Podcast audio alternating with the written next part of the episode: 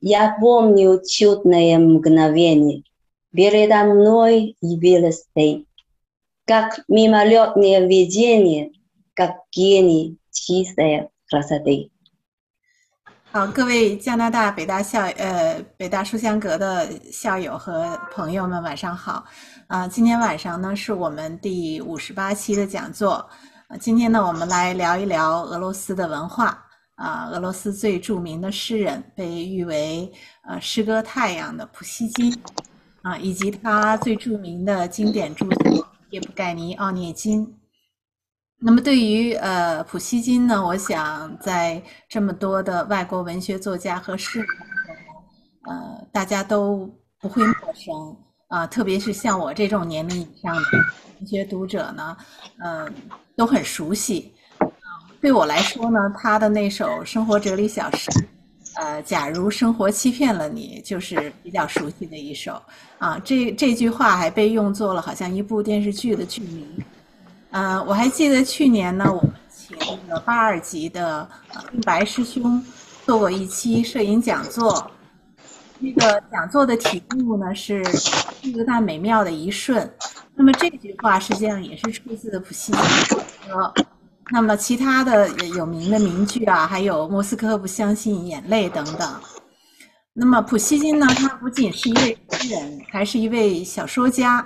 呃，只是很抱歉啊，今天我们要介绍的这本小说我没有读过。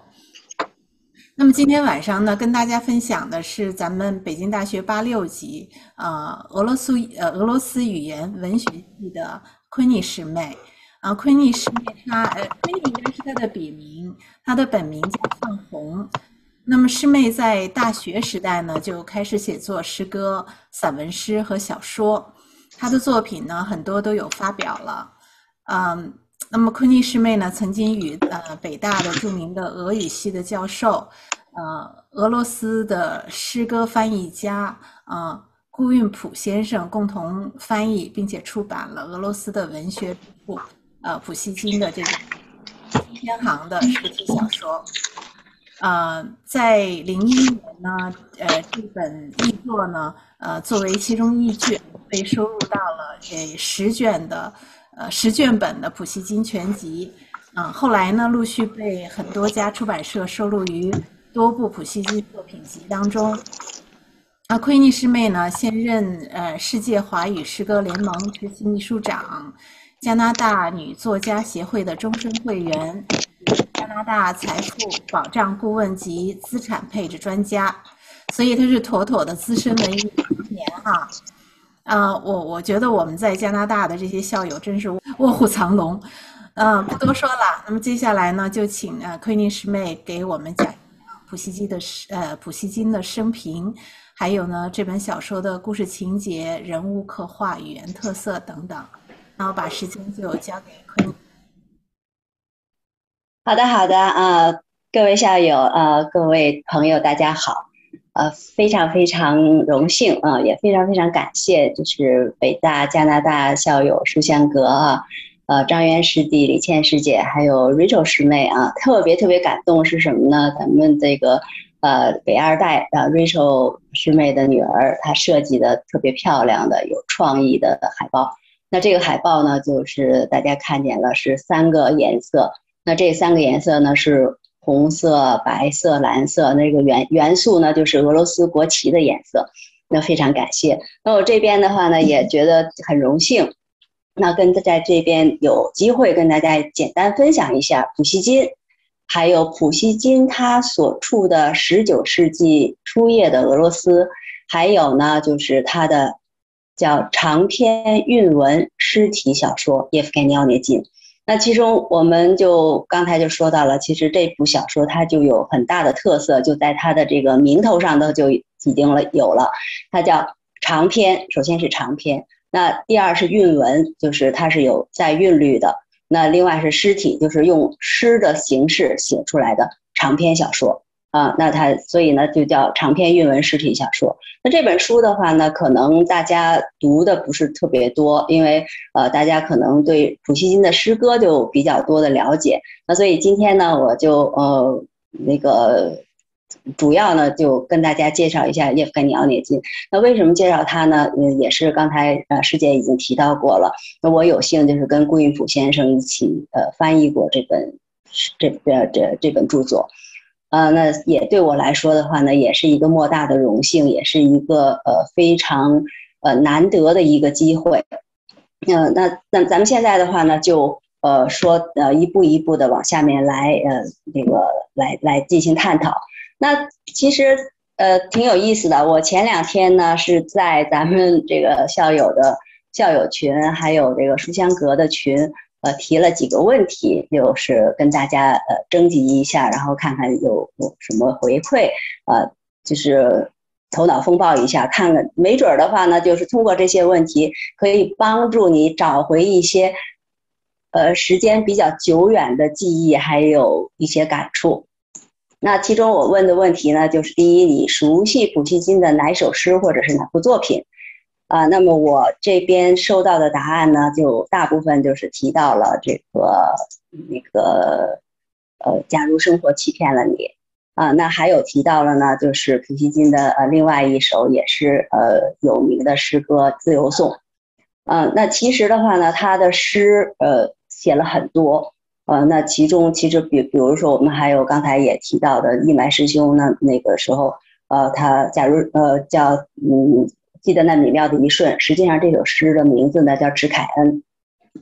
这那首诗也是我非常非常喜欢的。啊，那另外呢，就是第二个问题，就是您对俄罗斯性格的理解。呃，这里面的话呢，就收到的回复就呃比较的多样。那其中有呃回答呢，因为咱们现在是这个呃。这次分享是 open 的，所以我就也没有来得及一个一个的去问校友是不是可以公开回馈者的名字。那我就这边就把大家的名字给呃隐去了，然后就就不 mention 了，直接就说到大家说说到这个呃回馈是怎么样的。那其中有说到呢，就是说呃他的俄罗斯的性格是磨难和坚忍，还有呢就是他呃坚强、浪漫、智慧。懒惰，嗯，那这也是一个回复，其中的一个回馈啊。那另外的话呢，就是有有说到他坚忍、受苦、隐忍、暴虐，嗯，那就是我们每一个人心目中的俄罗斯和俄罗斯人民，或者是俄罗斯人的性格，可能就是根据我们接触的人不同，我们这个看到的。呃，事物或者是看到的，呃，这个作品也好，看到的文章也好，受到的影响，然后在我们的脑子里面形成的呃不一样的感觉。其实这些的话呢，没有对错，呃，因为只是说我们，比如说同样一个事物，我们从左边看是这个样子，从右边看是那个样子，但是它总体来说的话呢，都有一个普遍特征。那就比如说人家说的，哎，中国人是怎么样啊？那我们可能就是呃。从小就是受到的这个教育哈，中国人民勤劳勇敢，嗯，这这是我们的一一个感觉。但是可能更多的人看到的，呃，不同的中国人有不同的这个理解，也都是一样的。嗯，那么还有呢，我觉得是一个非常非常有意思的回答，就是呃，你对俄罗斯性格的理解是喝酒，但是喝酒的这个呃，确实是他们一个非常。呃，可以说很有特色的，呃，很有俄罗斯特色的一算他性格的一部分，或者说他的生活方式的一部分。嗯，那在。提到呢，有另外一个问题，就是您对十九世纪初期俄罗斯贵族有有何印象？其实我觉得这个问题呢，可能对一般的读者来说是比较深一点的。就别说是呃十九世纪初期了，就是说对当代俄罗斯，那可能这个俄罗斯的这个整个的文化，大家的了解程度其实并不是特别多。我们基于我们从小的时候，因为我们是六十年代出生的哈，就是六七十年代的时候呢，那可能。甚至我们就更早父辈的时候，那时候俄罗斯先是老大哥，啊，然后呢就贫穷了、落寞了，呃，然后可能是有一段时间变成战友，然后有一段时间就，比如珍宝岛那时候呢就可能成敌人，啊，变成苏修，嗯，那就是不同的时代，那这个关系也好，呃，或者是就是大家就是这个处于的这个地位也好，呃，那。都会有相应的一个变化。那十九世纪俄罗斯贵族呢，就大家的反馈就是，呃，有有说就是找寻俄国人的自由之路和在欧洲的位置。其实这个的话呢，就呃也是呃很，就是说说的是很贴切的一一段，就是对俄罗斯当时社会的一个一个了解。俄罗斯贵族他们在自己的俄罗斯去找寻他们自己的位置，所以。一会儿的话，我们就引申到为什么当时的有一些贵族，像我们一会儿的提到的叶夫根尼奥涅金里面这个主角儿，他其实他就是找不到自己的位置，然后以至于呢，就出现了当时在俄罗斯贵族里面非常非常普遍的一个现象，就叫多余人，就是这些人他们在社会里面，他们自己觉得自己找不到位置，他们是多余的。嗯，那还有呢，就是说受欧洲文化的影响比较大。对的，俄罗斯其实，在呃十九世纪的时候呢，俄罗斯的贵族其实我不知道大家了不了解，他们是不说俄语的。知道他们说什么吗？大家大家能知道吗？那个他们当时不说俄语，他们说什么语言呢？法语吧。对，他们是说法语的。所以呢，其实像普希金，呃，像呃。普希金他这个呃小说里面的人物也呃这个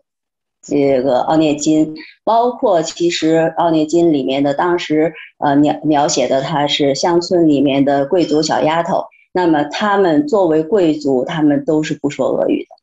的，呃，那普希金呢就是非常非常的呃就是感谢其实他的奶妈。啊，他的奶妈呢，因为是俄罗斯人，然后呢是不是贵族，然后所以从小给他说俄语。那么这时候的话呢，就造就了后面的可以说是俄罗斯的语语语言，呃，不能说是语言之父，可以说是奠基了俄罗斯文学的这个基础，那就是呃普希金。他用一个他自己本身刚开始的时候他是不说俄语，然后然后呢把俄语。规范化、标准化，呃，有了文学语言。所以其实后来我从校友的这个回馈里面呢，有一个就是关于，呃，呃，有一位师弟他说到了，就是俄罗斯的文，俄罗斯发达的文学创作，但社会总体落后的落差。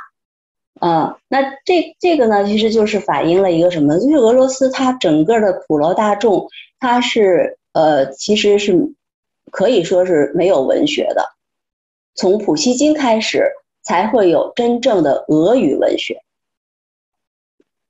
嗯，那当然了，就是我们呃还收到了很多的回馈，就是关于说到了呃，比如说提到了《战争与和平》，提到了呃呃托托尔斯泰。啊，以后我们有机会的话，我们可以逐步逐步的去分析托尔斯泰。那托尔斯泰的不管是《战争与和平》、《安娜·卡列尼娜》也好，他们是呃影响是非常巨大的。然后他的这个呃在尤其是在中国，他们的传播是会非常广泛的。另外还有一个主要原因呢，就是他们这些作品，就是你像《战争与和平》也好，《安娜·卡列尼娜》也好，都是被拍成电影的。啊，那它作为一个巨著，它是。有非常宏大的背景，而且呃，我记不住了，就是一共就比如说《安娜·卡列尼娜》里面这本小说，它光有名字的人物就是多少个，一百多个还是多少个？就是你一般人的小说是写不到这么多的。呃，那么呃，其中呢，就我我收到就是校友的回馈也说到了，就是为什么我读不下去托翁的这个呃作品。其实，说实话，我上我上大学的时候，我也读不下去。那个托翁的作品的话呢，他自己我是从哪儿听到这么一耳朵，就是说他实际上呢，他也没有必要写的那么长，他写那么长是为了赚稿费。但是这个的话，所以他的语言会是比较的拖拉啊，然后呢，他的呃这个会比较的冗长，可是呢。依然不可以埋没，它确实是一部巨著，巨著。然后，呃，那至于就是像卡拉马佐夫兄弟啊，托托斯托耶夫托斯托耶夫斯基的这些作品，那我觉得其实我们可以再专门找一期来分析，啊，因为我也是跟大家有非常非常呃这个感同身受，因为像我自己是呃学，那当年是学俄罗斯语言文学的。那么自己当年，呃，十八九岁上大学的时候，我们去呃读，我至少是我去读托斯托耶夫斯基的作品，我也是读不下去的。啊，那我就想，其实大家可能在呃有没有这种感触？我们上中学的时候，其实都学过鲁迅。我们上中学的时候，谁喜欢鲁迅的作品？反正我是不喜欢。我我是这个十分的不喜欢，那因为我就我就想他，而且还得一第一要背，第二又要说明什么怎么样？那但是呃，人到中年之后，然后再步入到呃更往后，过了这个嗯嗯不惑了，知天命了，那这时候呢，你发现其实鲁迅的呃非常多的作品，其实他甚至是每一个字。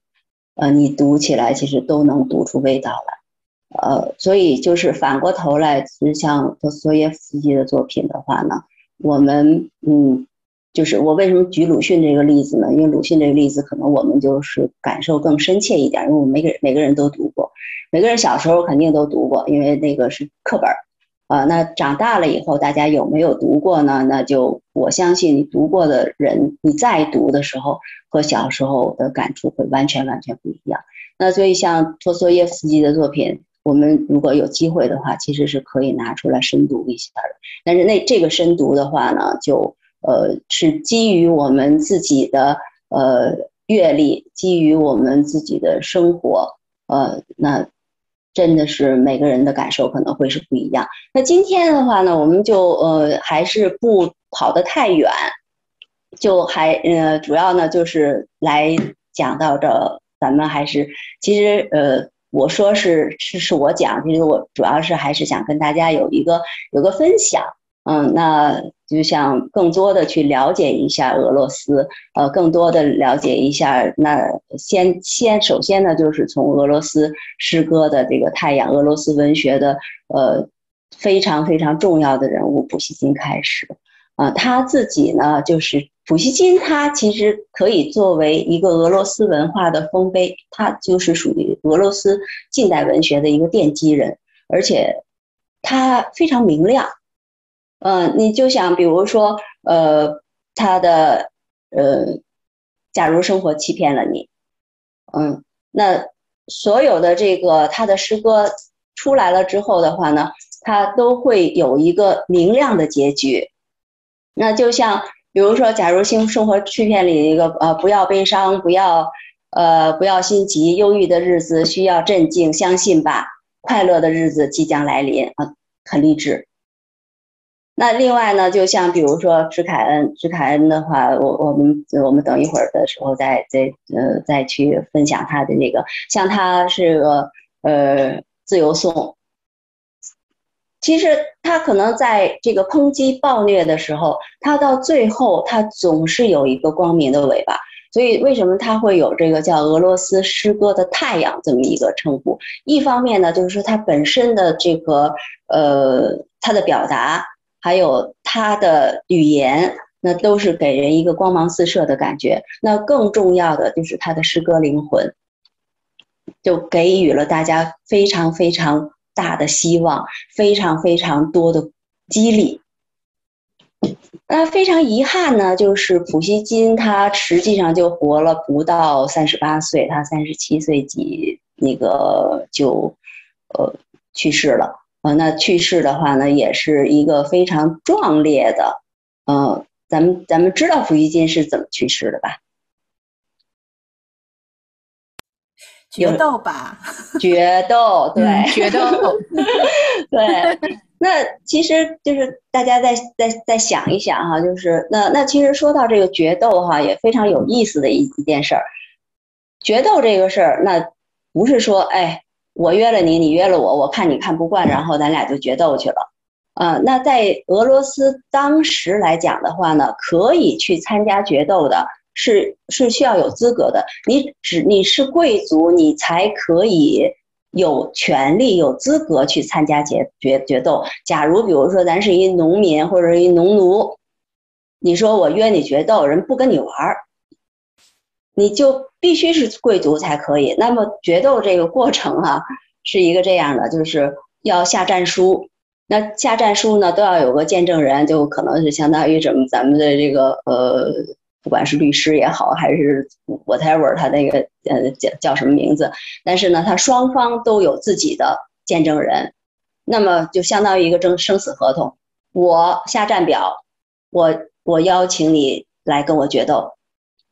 那么这时候呢，你可以有两种行为，一种是接战表，一种是不接。但是你作为一个贵族，你你作为一个呃有这个有身份、有有脸面的一个人，那大部分人呢都会去接的。所以呢，我们在俄罗斯的呃这个文文学史里面，呃有两个非常非常著名的人物都是决斗死的。然后一个呢是普希金，另外一个呢是莱蒙托夫。莱蒙托夫死的时候更早啊，那咱们有机会以后的话分享莱蒙托夫。其实莱蒙托夫我也非常非常喜欢。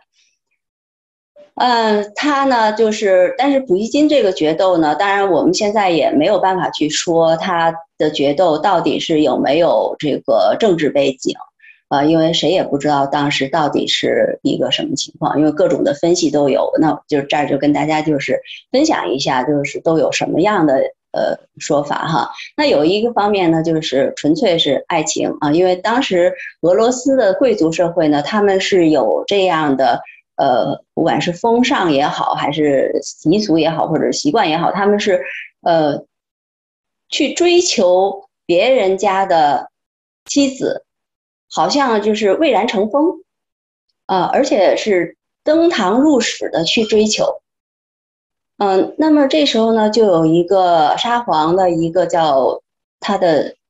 沙皇他自己有一个沙皇禁卫军，那沙皇禁卫军有一个骑兵团的中尉。这个人他是法国来的，而且他是一个职业军人。那么呢，他就去疯狂追求普希金的妻子。嗯，而且的话呢，还是他来挑战普希金，就是说我爱上你老婆了，我要跟你决斗。这这，咱们现在一听起来都是觉得好像是不可思议的事儿啊。那通常是说你你来那个抢我老婆，那我要跟你决斗是吧？但是普希金的话，反而好像是很隐忍，嗯，那那个反而是这个呃这个丹特士，就是这个沙皇禁卫军的骑兵的中尉去找他来决斗。那么实际上，你一个文人拿笔的和一个拿枪的去决斗，其实没去的时候就基本上应该是知道结果。啊，但是普希金还是去了，啊，结果的话呢，就是当时受了重伤，当时没死，啊，是过了可能过了那么两三天，呃，其实我现在想想，有很残忍的一件事，就是受了重重伤之后呢，没有办法治，那就只能就抬在家里等着，啊，据说啊，据说他是那个时候抬到家里来的时候呢，呃，家里面是有很多的画家，呃，就是来画他这个临终这个过程。嗯，我我现在就是不知道，就是大家想一想，如果比如说是咱们啊，那个生命垂危，就不知道那时候有没有什么止疼片儿，有没有什么止疼止疼针可以给咱打。反正，那你面对着一些画家在画你，嗯，我我我现在想想不起来，想不出来这是一个什么样的心情。但是呢，呃，自己觉得我现在想象他那个场面，我也觉得是很悲哀的一件事。当然了，他的这个真正去世的时候，就呃送行的人非常多，因为他的这个诗歌也好，他的为人也好，呃，那就给人的这个就是让人家至少是觉得是非常非常痛惜的。当然，还有另外一个说法，就是说这个丹特士他是受沙皇指使的，呃，那至于他到底是呃纯粹是为了。爱情呢，还是说真正有政治原因受沙皇支持呢？咱们不不得而知。可是结果呢，就是呃，我们失去了，就就是俄罗斯，俄罗斯失去了他一个非常优秀的呃诗歌界、小说界，就文学界的一位奠基人。那他在他的一生里面呢，其实写了非常多的作品。刚才咱们就提到了哈。呃，他的那些诗歌，我们呃这边的背都能背出来两三句的这种。那实际上他的诗歌呢有八百多首，你想他一共才活了三十几岁。他在上中学的时候就已经开始写诗歌、发表诗歌。嗯，然后呢，他另外还有著名的，就比如说我刚才一会儿咱们要深入一点去介绍的他的长篇实体小说《叶格尼奥涅金》，还有中篇小说《上尉的女儿》，短篇小说《黑桃好王黑桃皇后》，黑桃好皇后好像都是搬到这个歌剧里面去的，啊，普契尼还是谁呀？然后是嗯，也也是作为这个呃那个比较著名的这个这个歌剧的其中之一。那我们其实小时候也听说过。呃，包括他都写过童话故事，可能我们那时候不知道是普希金写的，就是渔夫和金鱼的故事，那是普希金写的。其实呢，他所以他真的是呃非常有非常全面的才华。另外，他还写过呃《彼得大帝》《普加乔夫史》啊，就是《彼得大帝史》《普加乔夫史》。那所以其实呢，从这个角度上来讲，他也可以算一个历史学家。那就是从他那个诗歌来讲的话呢，他的那个诗歌的整个的覆盖的范围也非常的多。他写过爱情诗，有哲理抒情诗，还有政治抒情诗啊。他很多的政治抒情诗，呃，像就是基本上的话呢，就是对祖国目前现状的一个呃一一种忧虑，但是呢，又是对。祖国还有对俄罗斯未来又充满了信心，对生生活又充满了信心。呃，比如说我刚才又是说到那个，再再提到的他他假如生活欺骗了你，为什么大家都这么喜欢这首诗呢？啊，因为你一读到这个诗的时候啊，假如生活欺骗了你，不要忧伤，不要心急，忧郁的日子里需要镇静，相信吧，快乐的日子将会来临。你读的时候，你可能都会自己的心境会不是特别一样的，和和你和你，比如说在读这首诗之前，你假如比如说你自己真的是特别特别心情无比沮丧的时候，你你读一读，对自己都会有一个呃有一个激励在里面。那你再想想，他他怎么死的？他是是不是就就就那么就倒下了？不管怎么说，我们还活着。嗯，行，那那就是简单就说到关于他，然后他其实他对，嗯，不光是文学哈，就是他对后面的文化，对文艺，那就刚才有提到的，就是他的作品是激发了很多人，就是包括俄罗斯的音乐家、俄罗斯的这个呃，就是艺术家。他们的创作的灵感和创作的热情有很多都是从普希金这边来汲取过来的，像呃，普希金他写过了一个叫《次冈人》，呃，《次冈人》就是呃，类似于吉普赛人这样的这么一个。那后来呢，就被梅里美重新写成了《卡门》，然后，就又搬到舞台。那基本上他的。素材叫做取材，那是取材于这个普希金这个词冈人。那他们后面在那个就歌剧上的这个影响，然后在舞台上的影响，其实也是非常大的。另外的话呢，大家可能知道，呃，俄罗斯著名的音乐家柴可夫斯基、格林卡，都曾经用过普希金的诗歌，用他的诗，而且是把他的诗原创，就是。不做修改，就直接作为歌词，然后创造到他们的歌歌剧里面去。那像里面有他的呃比较著名的歌剧叫《鲍里斯》，还有《黑桃皇后》，呃，还有一个也是悲剧性的叫呃《普斯兰与柳德米拉》。整个的话呢，所以就刚才就说到了普希金他在俄罗斯文学里面的地位，呃，就是。可以说是无人能够比拟的啊！包括后面的，比如说我们写，我们说到呃，托尔斯泰，托尔斯泰写小说写的非常的这个宏大啊，但是托尔斯泰的诗歌可能就嗯，就就相比于普希金来说的话呢，呃，我我不知道他有没有那个诗歌，嗯嗯，据反正至少的话呢，我的这边的 knowledge 来讲的话，我没有了解到他有有写过，嗯，那。所以就是他可说到了他是俄罗斯文学的奠基人。那今天我们呢来来介绍一下这个叶夫根尼奥涅金的整个这个故事情节哈，因为可能大部分人没有没有看过，那我就是简单的就介绍一条主线，当然它也有一个辅线。呃，有个文学评论家叫别林斯基，他曾经说过，叶夫根尼奥涅金他是俄罗斯生活的百科全书。那为什么说到是百科全书呢？就是他在这一部作品里面，他描绘了当时俄罗斯贵族，甚至是俄罗斯乡下人的这个生活的这个这个倾向情情况，当然也是贵族在乡下的这个生活了。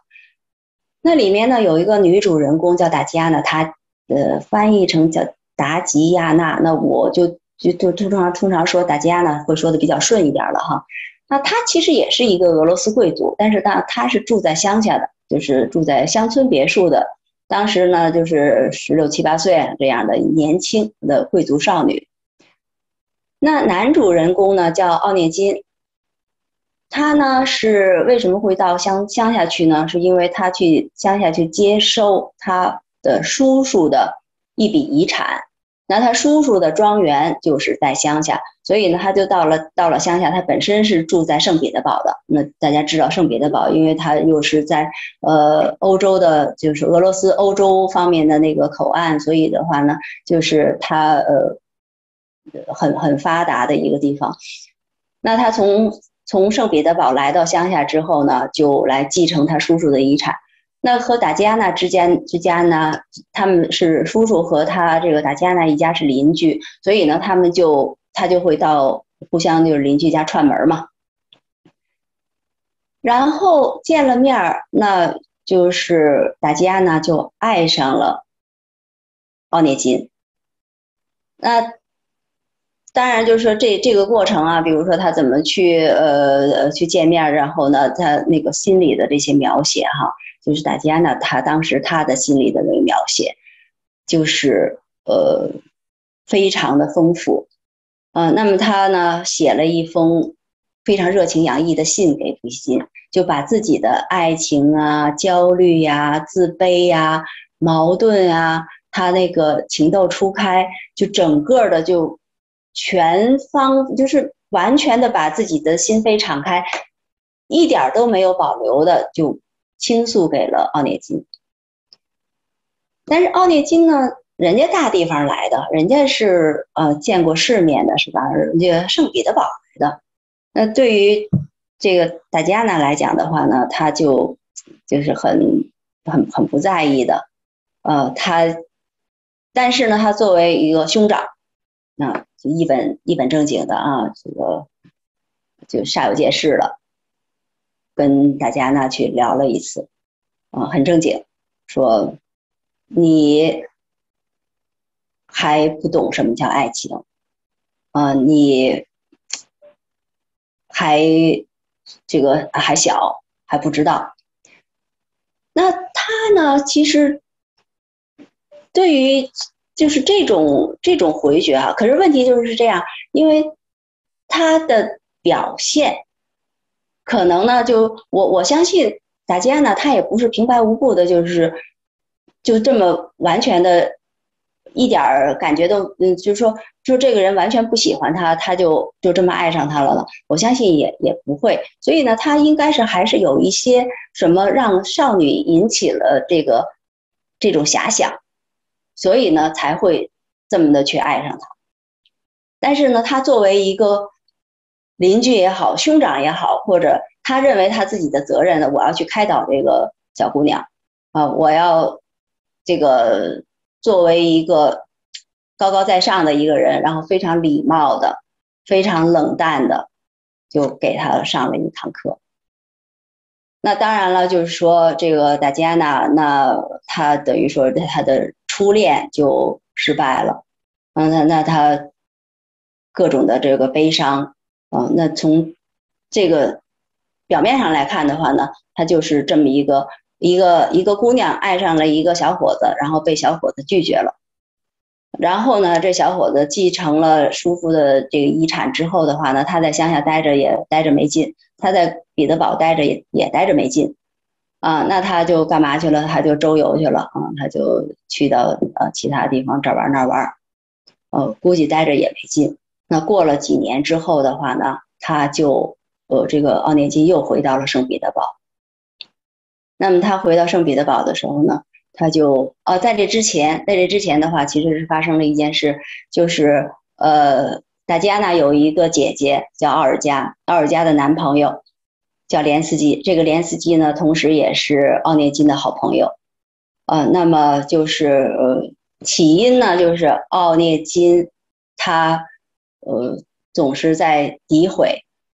奥尔加，就说连斯基你怎么爱上这么一个一个傻了吧唧的这个村妞啊啊！但是呢，同时他就又比如说开跳舞会的时候呢，跳舞的时候开舞会的时候呢。他又去邀请人家，就是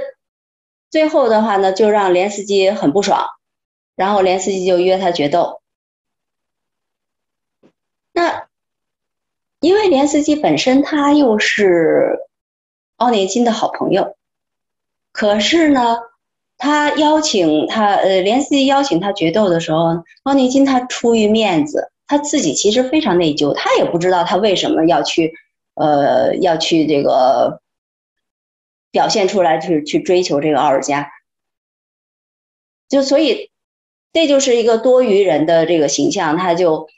当时普希金在写他的时候，没有说他他就是一个多余人，但是他本身的这些行为，还有这些这些空虚、这些不知所为的这些做法，然后呢，就到后面后人就是把他们总结为那一代人的。多余人的这个形象代表，奥涅金就是一个。那但是呢，他去参加决斗的时候呢，就把他的这个朋友连斯基打死了。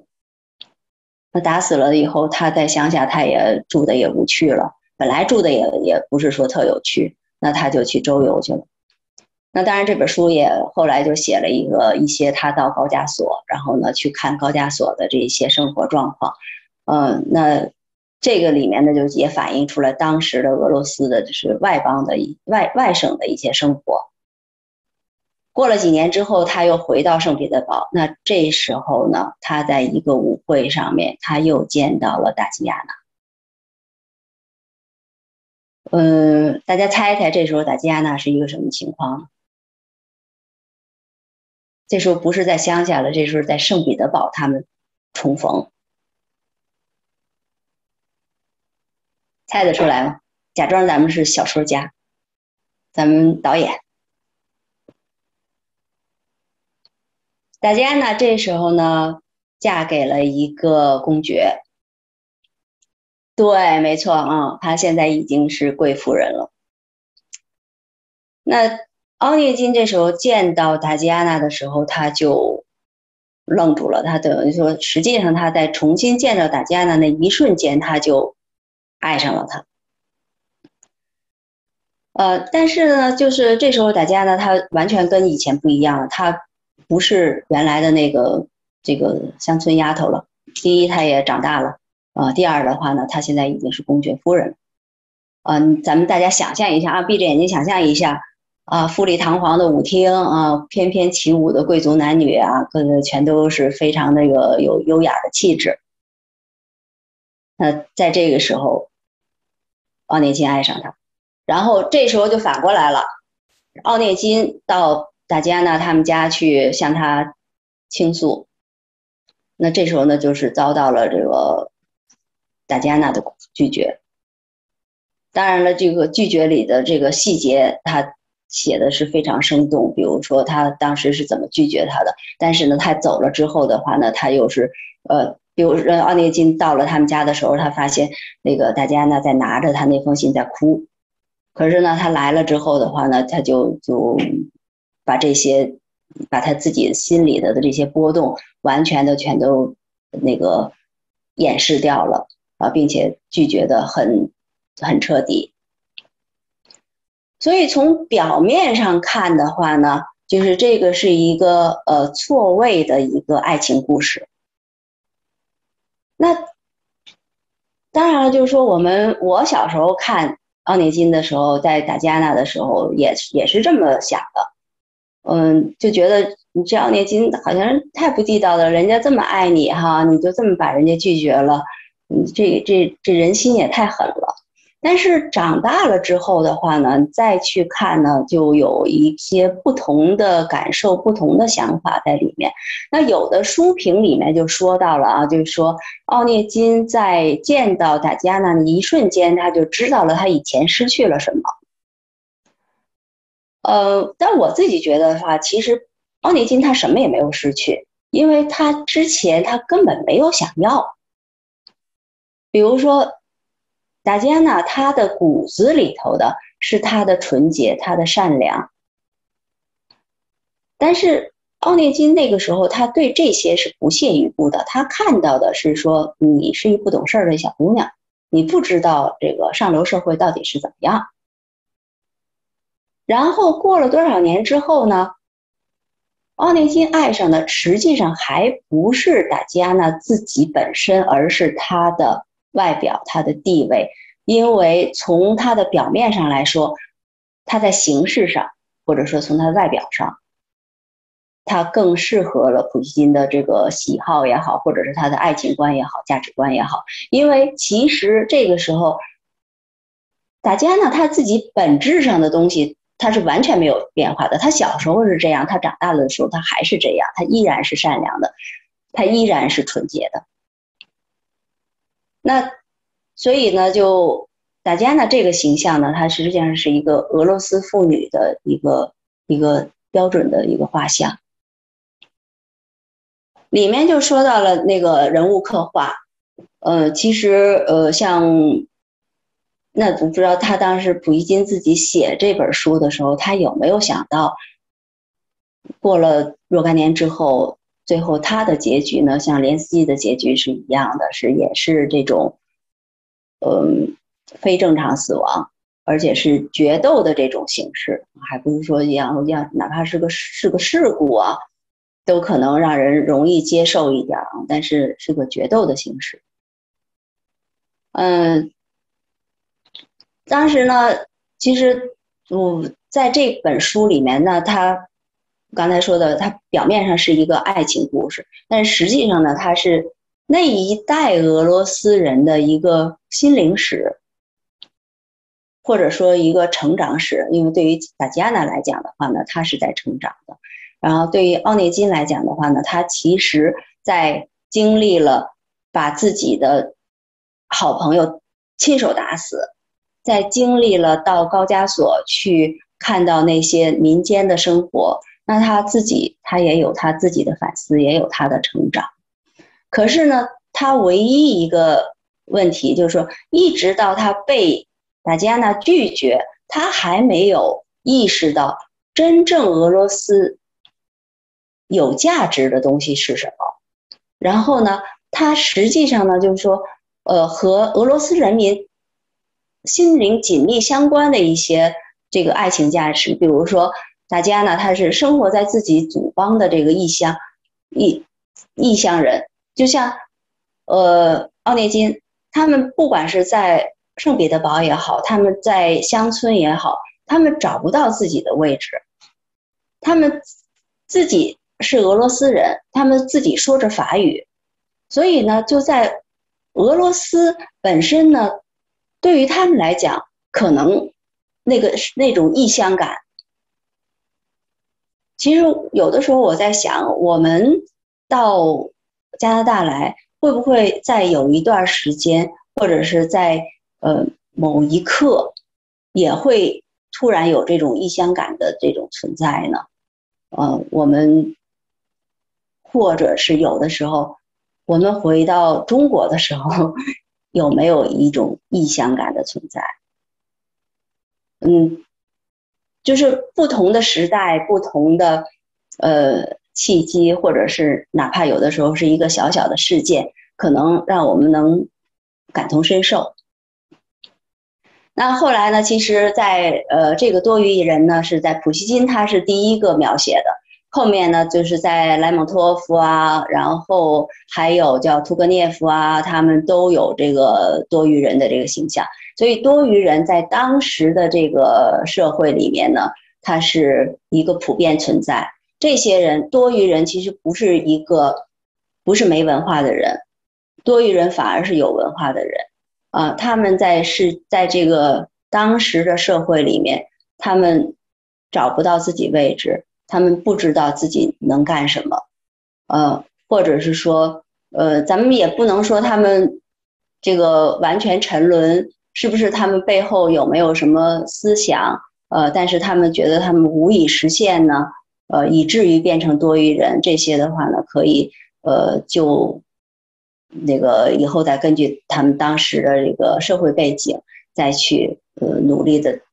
从里面就可能抓到一些一些细节。那是什么把他们变成了多余人？嗯。基本上呢，这个小说和这个故事，那就是这样的。那我刚才说到了，我小时候读这个小说的时候呢，觉得奥内金太不是东西了，你这么辜负人家姑娘的这个感情。呃，但是长大了之后的话呢，再重新再读奥内金的时候呢，就有这么一个，就我对他这个人物就会有了一个更多的理理解。那实际上，比如说当时在。呃，我的理解啊，那当时在他拒绝塔吉亚娜的时候呢，他不管是他用的是什么形式，他至少他说的是真话，就是我我没有欺骗你，我没有说我我也爱上你了，然后我转头走人，他做的不是这样的事儿，他是直接的告诉他，那个你不懂爱情，我也没爱上你，所以呢，他即使是多余人。但是呢，不代表他是一个欺骗的人，他只不过是对于那个呃，他那个时候可能会完全他他，你想他连生活都找不着他自己的位置，他可能更无法去体会什么叫真正的爱情。嗯，那如果要是从这个角度上来看的话呢，那没有欺骗他，至少也是对于这个姑娘她。这么纯洁的感情的一个尊重，那么实际上后来他又见到达吉亚娜之后，那他本来已经非常麻木了啊，就是没有对这种感情什么的没有这个体会了。那他不管怎么样，他他这个爱情他对与不对，但是他确实是从内心深处有一个感情的一个爆发，呃。但可以说，对人来讲，他从了一个木木偶，一个木头人，完全没有感情，完全不知道，就是无所事事的这么一个人，他至少了有了他自己的一个感情出来。那么他这份感情，其实对于当时来讲，他也是真的。那至于就是对不对的话呢？那那就是另外一回事儿了。呃，也是一个一个。等于说一个一个心灵的一个复燃，所以呢，依然还是一个可可喜可贺的一个事儿。可是呢，对于塔吉安娜来讲，她的爱情体验就是她的初恋，她的爱情。那其实书里没有表她到底是爱不爱她的那个丈夫，但是不管怎么样的话，她是忠于她的丈夫的。她的初恋他是以失败告终的。可是呢，对于塔吉安娜来讲，那个初恋。也依然是他感情生活中的一个一个宝库，所以呢，呃，也是一个一个值得留恋的一个事儿。那基本上来讲的话，就是他这个故事情节，还有我对这个整个这个故事的一个理解，我都是跟大家分享一下。那现在的话呢，就在下一步就说到了语言特色，呃，那我就简单说了，因为咱们这次不是一个学术的一个探讨。呃，而是可能更多的是呃，结合当时的一个情况，然后甚至呃，有我们就是想到我们这种嗯，不管是生在异乡也好，或者是从异异乡又回到了呃这个故乡，呃，那么那种呃各种的五味杂陈哈，每个人不一样了，但是肯定会有一一些感触。啊，语言特色的话呢，其实呃，就说到了呃，它的它叫长篇韵律诗体小说，那就说到这个韵律。溥仪金的这个这首诗，就是这个这么多行的诗呢，它完全是押韵的。嗯，那它一章的话呢，呃呃，比如说是十二节，那它就会是一行一行四节，一行四呃四行呃就是一节四行，那可能是这一这一节呢是第一行和第四行押韵，第二行和第三行押韵，那有的节呢是第一行第二行押韵，或者是然后是第三行第四行押韵。那有的一节的话呢，四行是一三行押韵，二四行押韵，但是它都是有非常非常有规律，所以这就是为什么俄罗斯的文学是从普希金这边，他他的俄罗斯语言变成变成文学语言是从普希金开始的，因为他创造了俄罗斯这个呃语言的这个呃韵律感、节奏感都是从他这边来的，所以他的语他是一个语言音乐家。他是用语言来表达这个韵律之美，他语言很有音乐感，就而而且的话就非常有歌唱性。比如说，呃，我们说到这个叶夫甘尼·安内金，他是用全文，它俄文它是叫抑扬格，抑扬格是什么呢？抑就是压下去嘛，扬就是升起来嘛，不像我们是平仄平平仄平平平仄啊这样的，嗯，它呢就是蹦擦蹦擦蹦擦蹦擦啊，这样的话呢。就是呃，它它的结构是这样的。然后，如果要是呃呃抑抑扬格和扬抑格这两个正好相相反。一一一种的话呢，就呃，比如说抑扬格就是先抑蹦哒蹦哒蹦哒啊。如果是阳抑格呢，就是哒噔哒噔哒噔。第一个节奏是高的，然后是低的，然后再高的，再低的。那普希金的这首呢，是用呃。低高低高这样这么一个节奏写出来的，全文都是这么一个节奏。那所以大家想象一下，那他的语言是一个多么优优美。然后即使是他他写的是非常非常简单的一件事，就像他那个第一句话就是，呃，叫 “moi jia same mishne”，就是我的舅舅就是非常吝啬。就这么一句，它也是一个 “moi 加加 same mishne”，就是抑扬抑扬抑扬，就这这么一个节奏。嗯，所以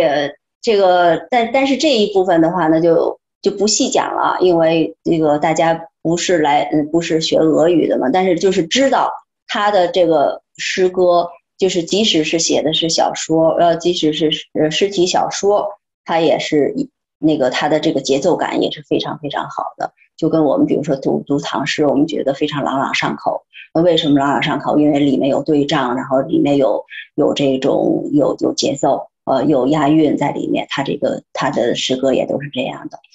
那说到了叶夫根尼奥普希金的话作品呢，他其实是介绍到中国来的作品非常多的。呃，而且的话非常早哦，最早的时候是一九零几年的时候，呃，他的小说《上尉的女儿》就有一本。那最早的译本，他们可能是从英文译过来的，然后呃，慢慢的有一些呢，就是从俄文译过来的。那我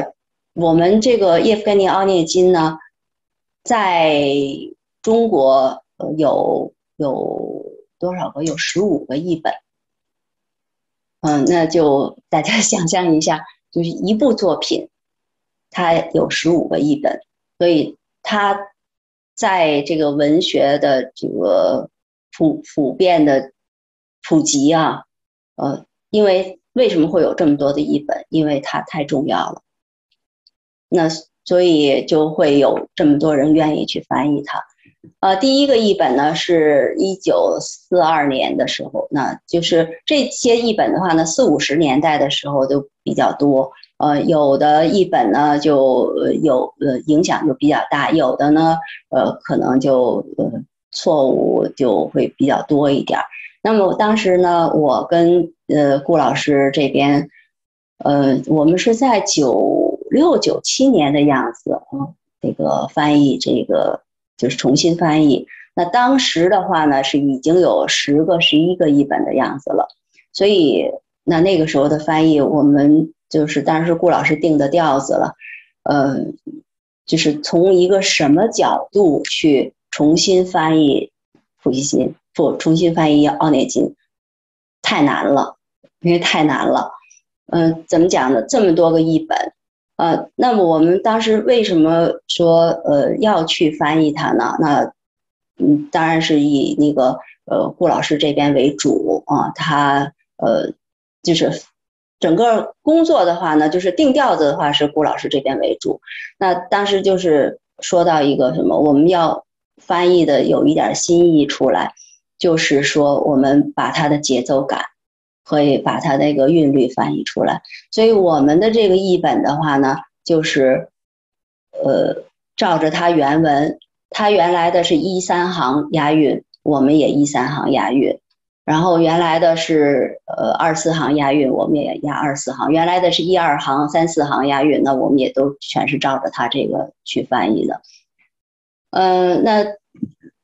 语言上的话呢，因为大家也都知道了，因为每一个时代，比如说现在，哎，到了网络时代了，那有一些网络语言，我们可能跟我们都有一些说法都不是特别一样了。那同样就是我们到了呃二十世纪末的时候，我们的语言、我们的表达和二十世纪初的时候那些呃表达，可能也都有一些不是特别一样的。那所以呢，我们这些表达，那当时可能就是顾老师选择我，呃，跟他一起合作，也是这个原因，因为我们代表了更年轻的一代，嗯，呃，所以这个也是我觉得是非常非常幸运，也非常呃荣幸的，然后有机会去参与了这部巨著的翻译，啊，那当然后面的话呢，还都有了一些版本。嗯，那基本上来讲的话呢，就呃，在呃，就是不管是普希金也好啊，然后他的这个奥涅金也好呢，我跟大家就分享到这儿。呃，如果大家还有没有什么，比如说刚才听到的，我们简单的可以有一些分享。呃，就是关于这个多余人啊，关于呃这个爱情观。嗯，关于比如说他，我们觉得，呃，在普希金，还有尤其或者说到我们说到这个奥涅金、达吉亚娜，我们从他们身上看到了什么呢？呃，大家可以，呃，随意也一一块儿来讨论一块儿，呃，就是作为一个，呃，怎么说呢？因为呃，必定有的时候我们还需要一些，呃，思想。呃，我们还需要有一些呃东西来填补我们的生活。啊，那那嗯，到后面我就想用一个嗯他的普希金的诗叫《致凯恩》。我刚才也说到，我非常喜欢这首诗。嗯，我我就给就四句吧，念四句吧，因为就这四句背得下来。Я помню чудное мгновение передо мной явилось ты, как мимолетное видение, как гений чистой красоты。呃，这首诗呢，它也有很，呃，译译本也不只是一个。那我比较喜欢这个刘占秋的先生这个译本。那他前面这个四句是什么？是常记得那个美妙的瞬间。 你翩然出现在我的眼前，仿佛猝然即逝的幻影，仿佛圣洁的美丽天仙。那今天非常感谢大家，今天在屏幕前的每一位朋友，你们都是美丽的天仙。谢谢，讲的太棒了，我真的是非常享受今天晚上。嗯，那个，我像那个 Amy 刚才在群里面说了一句话，就是说今天晚上真的是娓娓道来，然后特别的特别的优雅，嗯，让我感觉就是一个非常优雅的一个晚上，而且整个这个呃叙述呢，好像都有一种呃韵律在里头。嗯，非常棒。我刚才实际上是想写，能不能用俄语给我们朗诵一首诗？没想到，You read my mind。嗯，那个，如果是呃，咱们呃是线上有十三位校友或者朋友哈，我觉得都是完全被你吸引住了，跟我一样。今天是我呃这么多年第一次那么近距离的接，就是来来接近俄罗斯的文化，所以特别感谢你。啊，我看那个呃聊天框里边有一个问题，啊，你是自己看吗？还是我给你读一下？呃，我我我看看，我这怎么看哈？嗯，这个那我读一下吧。嗯，这个书童，对我看到啊，嗯，对对，他肯定是也是一位这个俄罗斯文学的一个资深读者，啊，所以你你先看一下，然后你回应一下吧。好的好的啊，对，这里面说到啊。读过呃《娜达莎之舞：俄罗斯文化史》里面有这么一段，在普希金的时代，文学作品的读者大体上都是女性。在叶夫开尼奥涅金中，我们第一次遇到女主角塔吉亚娜时，她手里正拿着本法文书。这个时期发展起来的俄罗斯文学语言是由普希金这样的诗人自觉创作的，反映了沙龙的女性品味和风格。在普希金登上文坛之前，俄罗斯几乎没有文族民族文学，这就是他拥有神圣地位的原因。这个其实特别特别对，啊，就是刚才我那个分享到的，就俄罗斯，就是刚才所所谓的这个沙龙们，说到这个沙龙女性。沙龙女性什么样的人才能去沙龙？他就是贵族。嗯，那那个时候呢，其实俄罗斯贵族的话呢，他他他贵贵族是世袭的。嗯，那他就是呃，他成为贵族之后的话呢，他有的贵族可能是没落贵族，他没钱了啊。那有的贵族呢，他依然是还是有钱的，但是不管他有钱没钱，能够参与沙龙的，呃，就肯定是贵族。那。可是呢，以前的贵族他们是说法语的，就是不管他生活在乡下也好，还是他生活在呃城市也好，所以呢，就变成了俄罗斯原来的文学完原来的语言是平民语言，直到有了普希金之后，他才变得也贵族开始说俄语。所以这个就是他整个的把俄罗斯的这个语言，甚至于把俄罗斯的文化，它提升了。那么，这个俄罗斯的文学，呃，在欧洲这个文学这个这个范围，你你觉得它在什么样的一个地位呢？就在普希金这个时代。呃，其实的话呢，就是呃，普希金呃年代之前的话呢，在呃俄罗斯的文学在这之前是没有在欧欧洲，其实可以可以说不是说在欧洲，在俄罗斯本身他自己都是没有文学的。那那他受的影响的话呢，基本上受的法国法国的影响比较大啊，然后呢受到意大利的文学这个影响，但是法国的话呢，他是受意大利的。这个影响，可是俄罗斯呢，就是他，呃，因为他们连语言都是说法语，所以呢，他们是这个法国对他们的影响是非常大的。那直到普希金之后，嗯，才逐渐逐渐的，俄罗斯的这个文学，包括它的艺术，它才这个发扬光大起来。包括比如说，为什么说到你看俄罗斯的音乐，也是在呃十九世纪之后。才在那个世界上才会有影响，嗯，然后包括后面的这些呃，所有的他的就是文学艺术，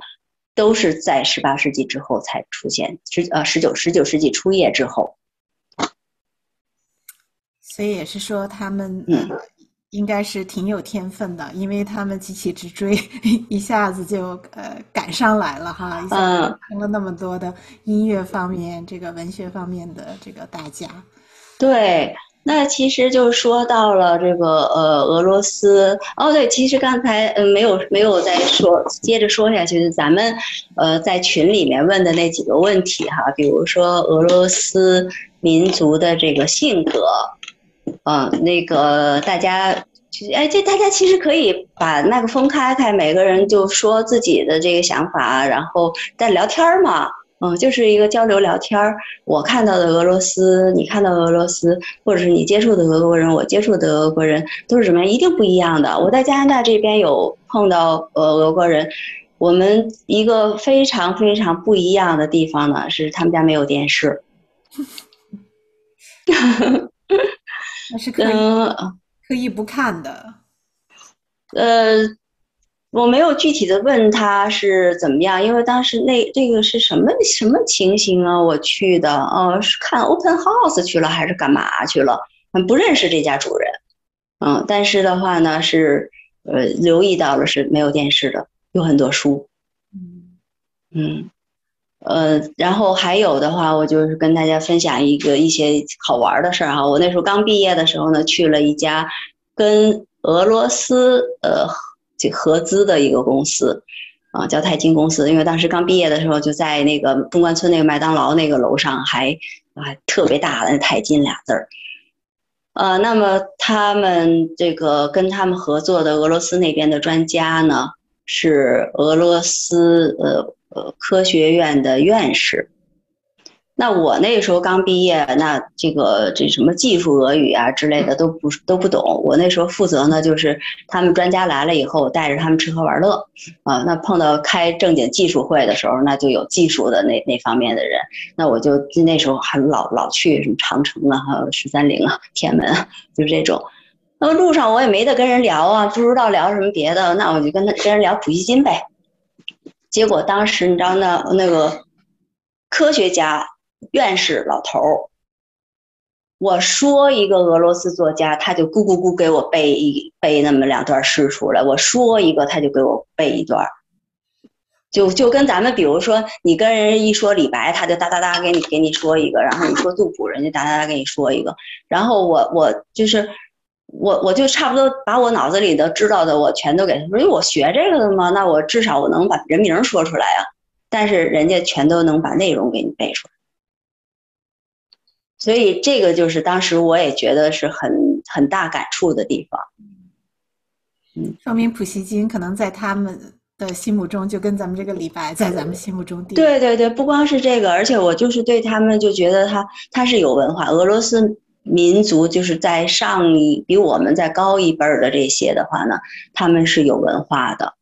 呃，他们就是没说嘛，他们是他作为科学家，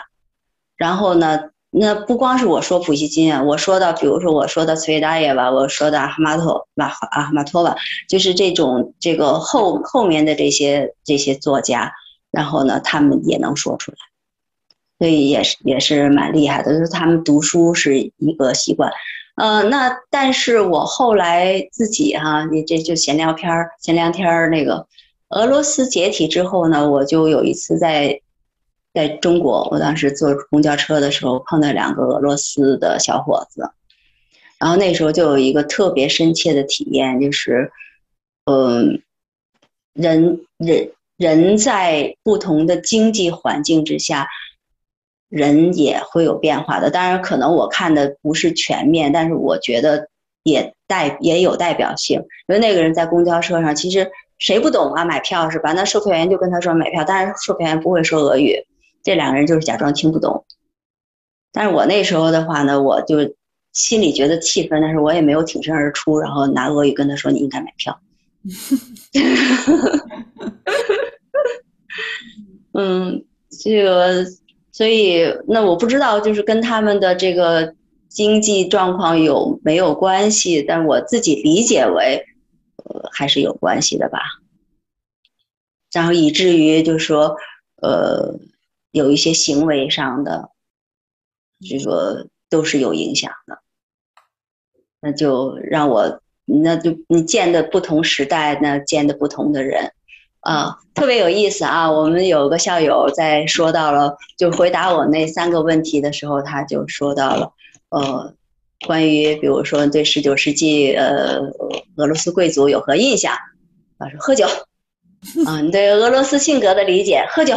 啊，俄罗斯文学 对您的影响，喝酒，对他们这个喝酒是他们的生活的一部分。而且喝大酒，嗯，我不知道大家喝没喝过他们那沃特嘎。好像我们看到的一些影片呀什么的，我生活当中和同事当中还真没有呃俄罗斯人。我我会，嗯，同事当中有波兰人啊，呃，有捷克人，但是真没有俄罗斯人。但是我是觉得，呃，普遍来讲，他们的性格比较硬一些。嗯，对，这个这个特别一样。对，他不但是硬，俄俄罗斯人哈，我觉得有一个性格是我们有点像咱们那个，就是宁为玉碎不为瓦全。